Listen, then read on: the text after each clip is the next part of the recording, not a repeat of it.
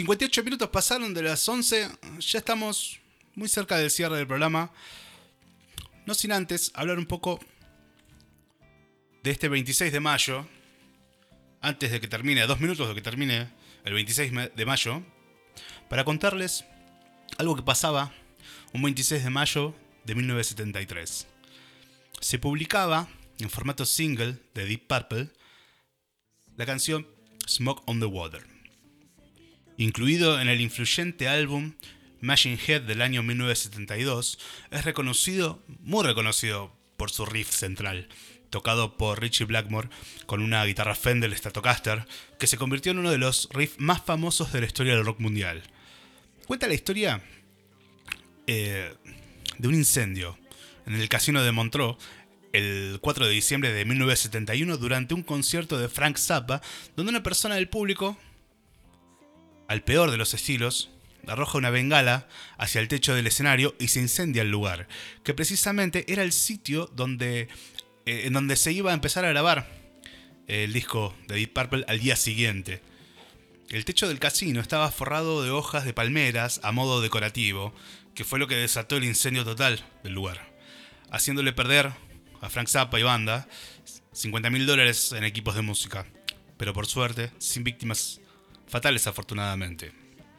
La banda británica había llegado el día anterior equipada con la recién alquilada unidad móvil de los Rolling Stones, con la intención de comenzar con la grabación de su nuevo disco en el mismo escenario donde Zappa ofrecía su recital. La curiosa anécdota del incendio eh, que inspiró la canción de Smoke on the Water de Deep Purple eh, habla de, que los, el grupo de la banda asistieron eh, digamos el grupo que estaba en la banda en un hotel ¿sí? vamos a ponernos en contexto. La banda británica había llegado el día anterior equipada, como decíamos, con la unidad móvil de los Rolling Stones. ¿sí? Hacía, hacía tiempo que se estaba planificando la grabación del disco en el mismo casino. Eh, horas después, desde el hotel donde se alojaban, los Deep Purple veían cómo el edificio del casino ardía y el humo causado por el incendio se extendía sobre el lago Ginebra, eso provocó que unos días después, el bajista Roger Glover tuviera un sueño del que se despertó gritando Smoke on the Water, humo sobre el agua. Así que le pidió al vocalista, Ian Gillian, que escribiera una letra sobre lo sucedido. Este utilizó notas que había tomado en una servilleta al día del incendio, prácticamente una transcripción literal de los acontecimientos.